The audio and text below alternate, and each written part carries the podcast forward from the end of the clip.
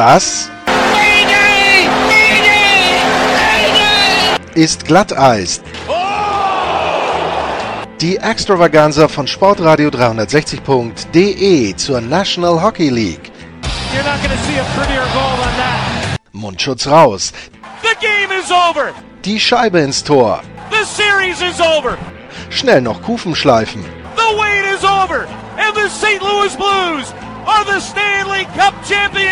Und hier ist euer Gastgeber, Lars Marendorf. Hallo Hockeyfans, weiter geht's bei der großen Vorschau von Glatteis auf die neue NHL-Saison. In dieser Folge beschäftige ich mich mit den Pittsburgh Penguins und dafür habe ich mir Matt Wenzel eingeladen. Matt ist bei der Post Gazette und äh, berichtet dort über die Pittsburgh Penguins, hat vorher auch schon über die NFL und ähnliche Themen berichtet. Ja, und mit ihm habe ich gesprochen über das Ende der letzten Saison, den Sweep gegen die New York Islanders, natürlich über Dominic Cahoon, natürlich über Phil Kessel und am Ende dann die Frage gestellt, wie gut äh, sind die Pittsburgh Penguins? Das wird ja vielleicht auch den Producer dann doch etwas näher interessieren. Also viel Spaß mit der neuen Folge über die Pittsburgh Penguins.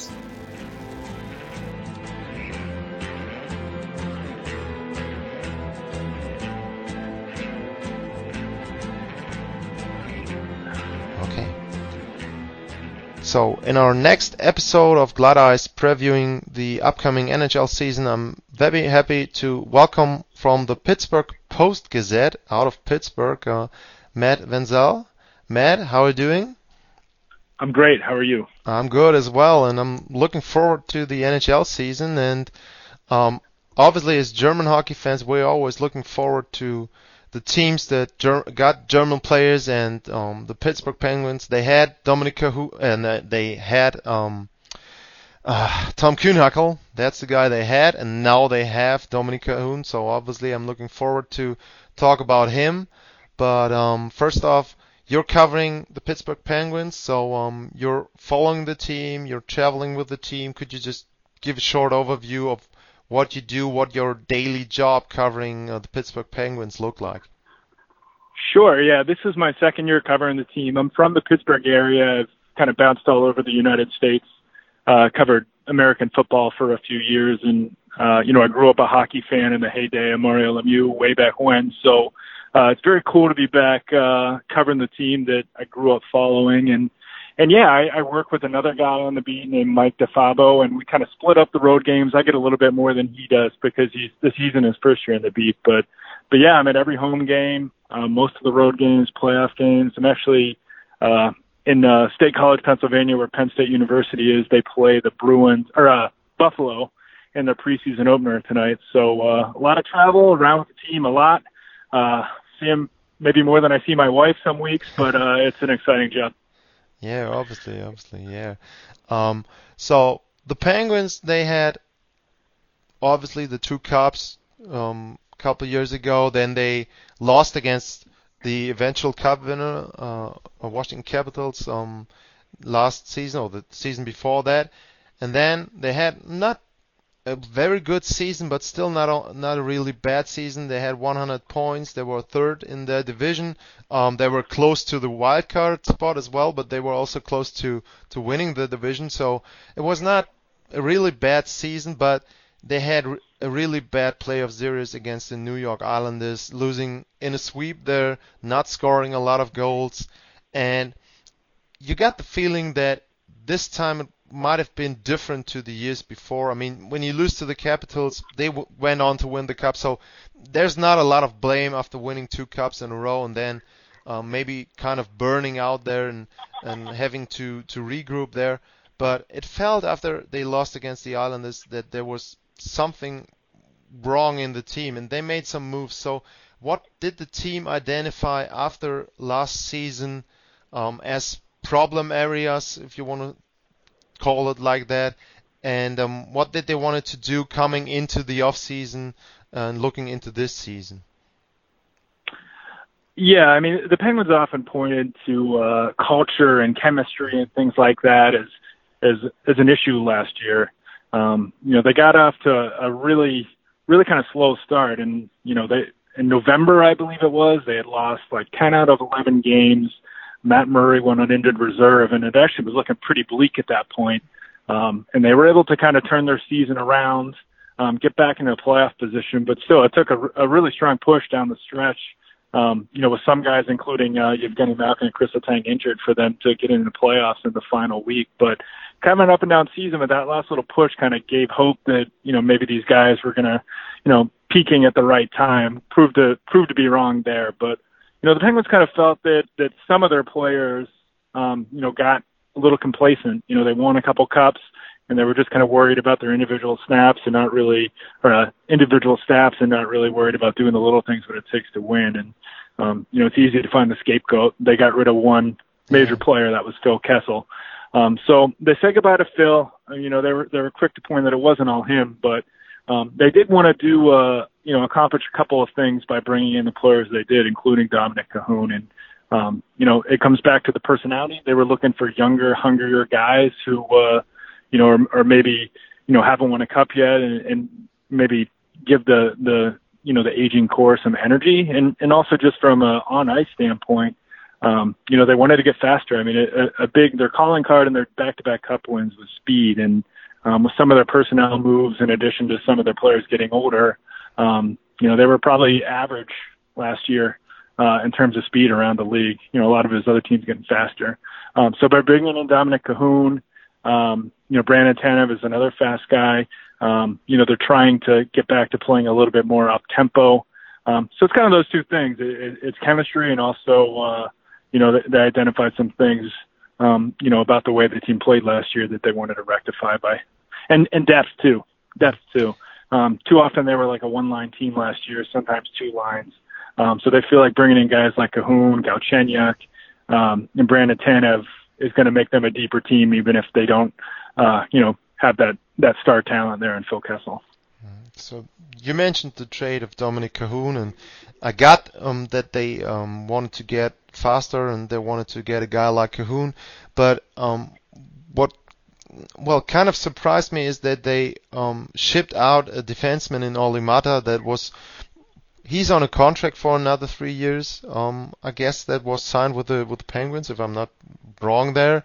Um, he's not too old, and you mentioned Chris Letang, and Letang is a great defenseman, but he tends to be injured a lot of times. So that was something that I was kind of surprised because um, I thought that um, maybe they need uh, Maatta Olli Maatta um, as an insurance policy. So um, are there other defensemen um, they see as maybe taking some time that that Maatta played and, and maybe trying to to fill that hole um, when they chipped him out. So how how are they gonna fit that on defense um, with a guy going out there?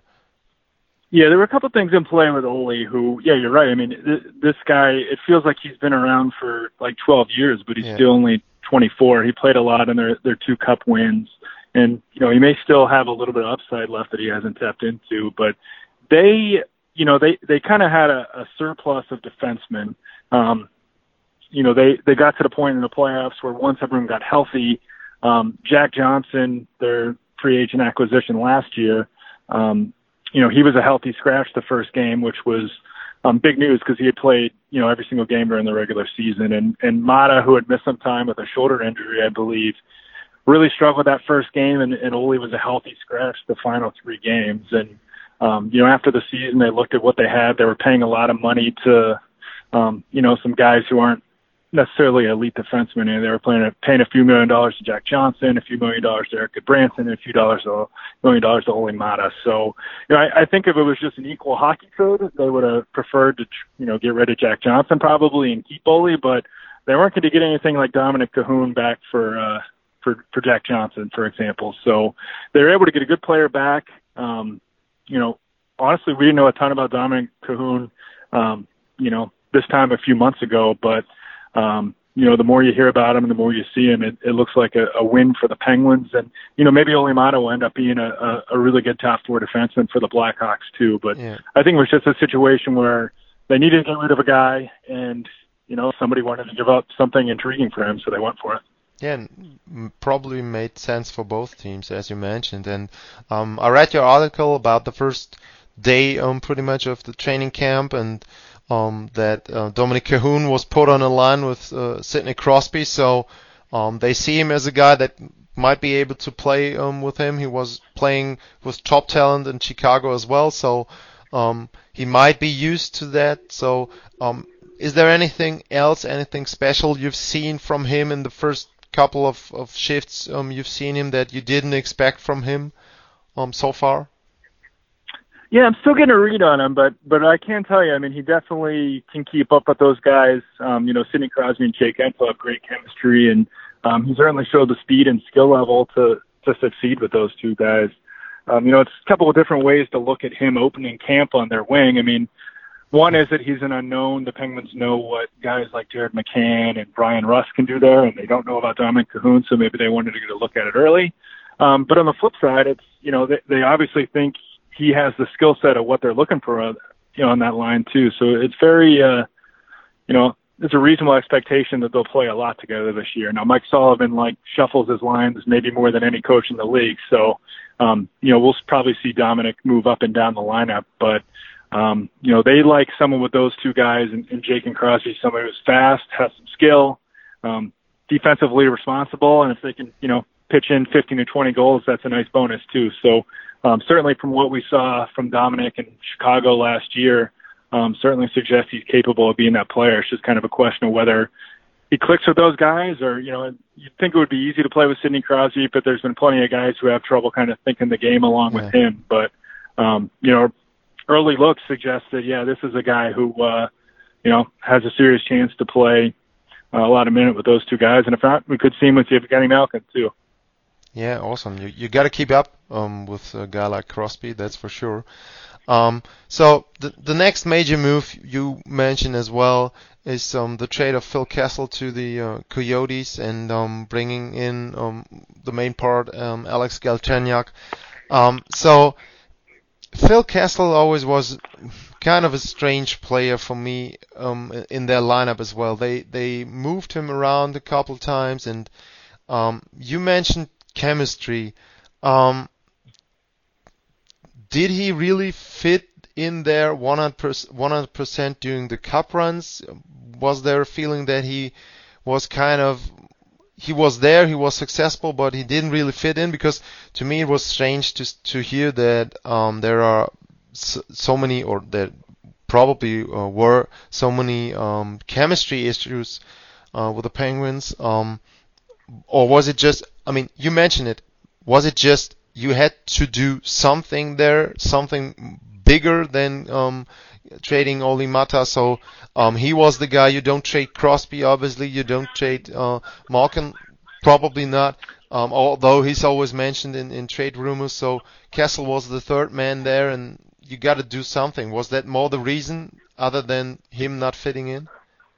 Yeah, I mean, I think you said it. I mean, there's a few things in play here. I mean, he had a good run. I think the relationship kind of ran its course. I mean, they won two cups with him. It was a it was a home run acquisition, um, but he kind of butted heads with with the head coach a little bit. Um, you know, Phil doesn't always uh, back check particularly hard during the regular season, and I know Phil spent a lot of time at the third line, and I know he wasn't thrilled about that. So I think it just got to the point um, you know, especially after a flame out like this where they needed to make a significant change. And yeah, you said it. I mean, it's either that or you trade Evgeny Malkin or Chris Letang. Um, and, and they decided to trade Phil, which I think is the way to go. Um, you know, both terms in terms of, um, you know, the, the caliber of player. I mean, he's a great player. Um, but also, I mean, just what those other players have done for the city and the, the relationship there. So, so yeah, I think it just kind of came time to to move on from him. And and yeah, I mean he he is a very kind of weird player. I mean, he, there's no question his talent. You look at him, you wouldn't think he's fast, but uh, you know he could really skate. Might have lost a little bit of a step last year, but so much of his production came in transition and on the power play. And um, you know, last year there just wasn't a lot of transition opportunities for the Penguins. They just had such trouble getting out of their zone, and um, teams took away the long stretch passes. So that's why we saw his play at five on five plummet, but he's still a very good playmaker. He actually led the team in power play goals and power play assists over the past two years. So um, he's a good player. Um, so they will miss his talent, I think. But they're kind of, as I said earlier, they're betting, um, you know, on on increased depth. You know, bringing in three guys, and moving out one, that that's going to make him better. And we'll see about Galchenyuk. I mean, he uh, he has a very good shot. Scored 30 goals in Montreal three years ago, but he hasn't hit 20 goals since. So um, he's got one year left on his deal. So yeah. they'll they'll see if it can work. If not, they'll they'll move on from him and use the cap space on something else. Yeah, I mean that that's the thing. It's pretty much uh, um, you could call it maybe a tryout season there, see if he fits in, and then um, maybe if he well the thing is if he plays good, you gotta pay him, so you gotta maybe um, move someone else around, and if he doesn't, like you said, you got the the money to spend on another player there. So yeah, that that could be something. Um, just lo- uh, looking back at Malkin, um, I always hear trade rumors about him. Um, is that really something that is coming from the team, or is it just everybody knows they're not gonna trade Crosby, so Malkin is the only guy you can talk about and you can set rumors about? Is there has there ever been anything coming from him or the team that he wants out? Yeah, and there's been nothing that has come out that said that he's like demanded a trade or anything like that. And, um, you know, after the season, the Penguins sat down. Um, they were very upset about how the season ended and, and had conversations about whether or not to to explore trading Chris Letang, Evgeny Malkin, Phil Kessel. Sidney Crosby is untouchable. They w- they wouldn't trade him, but they at least sat down and discussed about whether it made sense to trade the other guys. And um, you know, Jim Rutherford had an opportunity, multiple opportunities this offseason to just come out and say, no, there's no way we're trading Evgeny Malkin or Chris Letang, and he, and he wouldn't do it. He explained why he didn't view those guys to be untouchable. So that could have just been him also trying to poke the bear a little bit, and that does appear to have worked because Malkin showed up in great shape, and he seems to have the the right mindset uh, is really, you know, eager to get out there and, and prove everyone that he's still an elite player. So, you know, if that was their plan all along to maybe, hey, let, let's let it be known that we, we might move this guy and see what we can get out of him. But, um, you know, I always got the sense it would take something really significant. Like it would have to make them better now because they're in such a win now mode. Yeah. They're not gonna, they weren't gonna trade Malkin for prospects and picks, like, or, or Letang for that matter. They needed something that made them better now and, and what are you going to get that's going to be make you better now? So I don't really think they would have traded him, but I also think, as, as Rutherford said, if the right deal came along, they definitely would have thought hard about it. Okay, so I mean, you you said they are they are in win now mode. So uh, when I look at the division, I mentioned that it was pretty tight um, at the top uh, last season. So when I look at all the teams, um, to me, New Jersey improved, New York improved, the Flyers got a new coach. Um, Columbus is pre- maybe the, the only team where you can say, okay, they, they lost a lot of players there and they are not going to be better than they were um, last year. Carolina improved in my mind, fresh out of an Eastern Conference Finals run. The Penguins got older, the Capitals got older, and the Islanders are pretty much the same team, um, except for the goalie change that they were um, last year. So um, where do you think the, the Penguins could end up just in their division and maybe are they still equipped for a deep run? I mean, the only thing I can see as a benefit is that they might have kind of an easier um, second round matchup when you look at the uh, Atlantic Division and the top three there. But um, I think they're are they better than they were last season? Yeah, I think it's too early to say. Yeah. I mean, that's a very legitimate question. Um, they are they are betting on depth and a new energy as opposed to the town of Phil Kessel. Um, you know, they're betting that having a deeper team and some younger, hungrier guys, that's going to be enough to make him a better team. Um, in addition to a bounce back from Evgeny Malkin. I mean, he's the X factor. If he's the guy that we saw last year, they're not cup contenders. But if if he can return to Evgeny Malkin of old, um, you know, there's a chance this team could could make another deep run. But I, I think there's a wide range of outcomes for this team, not to not to have a cop out. But but I, I really like, you know, I could see them missing the playoffs, um, given the depth in the division. I mean, teams have gotten better, um, and and I think they didn't clinch until the 81st of 82 games last year. So it didn't quite come down to the wire, but it was close. So, you know, if they take another step back or, or, you know, have some injury problems with some of their, their star players who are on the wrong side of 30, they can miss the playoffs. But, you know, if Malkin bounces back and, you know, guys like Kahun and Galchenyuk are able to, to have pretty good seasons, um, you know, it's not unreasonable to think that this team could, could make it to the conference finals and then we'll see where things go from there. Yeah. If you're healthy at the right time, you can make a deep run and just, I mean, if anything last season showed that there's anything possible in the playoffs, um, from for any team. So you just got to get in, and then um, you can go on from there. Um, Matt, um, that was fun. A lot of information about the Penguins. Um, our listeners can read your work um, at the Post Gazette Sports. Postgazette.com slash sports is where you can find all um, Pittsburgh teams there. Our producer um, is a Pittsburgh guy. He's uh, uh, awesome. fan of all the teams there, so um, he likes the color uh, schemes there, and he likes the teams. I mean, he's not gonna be big on the Steelers now, um, because they they lost two games and now they they're quarterback um, just today, but um, he's gonna be um, up on the Penguins and see what they have left there. So Matt, um, thanks for your time. Maybe we can talk later on and um, in the season. Maybe we can do a playoff preview there. Um, so um, yeah, thanks a lot. If they get in, yeah, yeah, yeah for sure. Anytime. This is in. fun.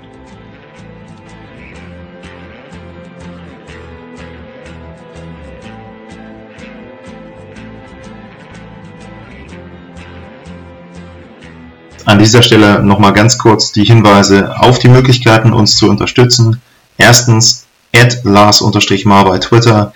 Zweitens, ratet uns bei euren Podcast-Plattformen, wo ihr uns hört, wo ihr uns abonnieren könnt. Und drittens, patreon.com-glatteis. Dort könnt ihr uns auch finanziell ein bisschen unter die Arme greifen. Vielen Dank. Ciao. Das war Glatteis, die Extravaganza von Sportradio 360.de zur National Hockey League. Folgt uns auf Twitter, liked uns auf Facebook, abonniert uns auf iTunes.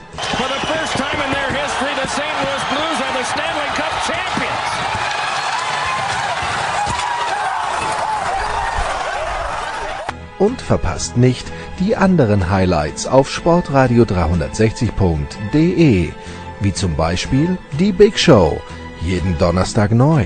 Good morning, good afternoon and good night Boston!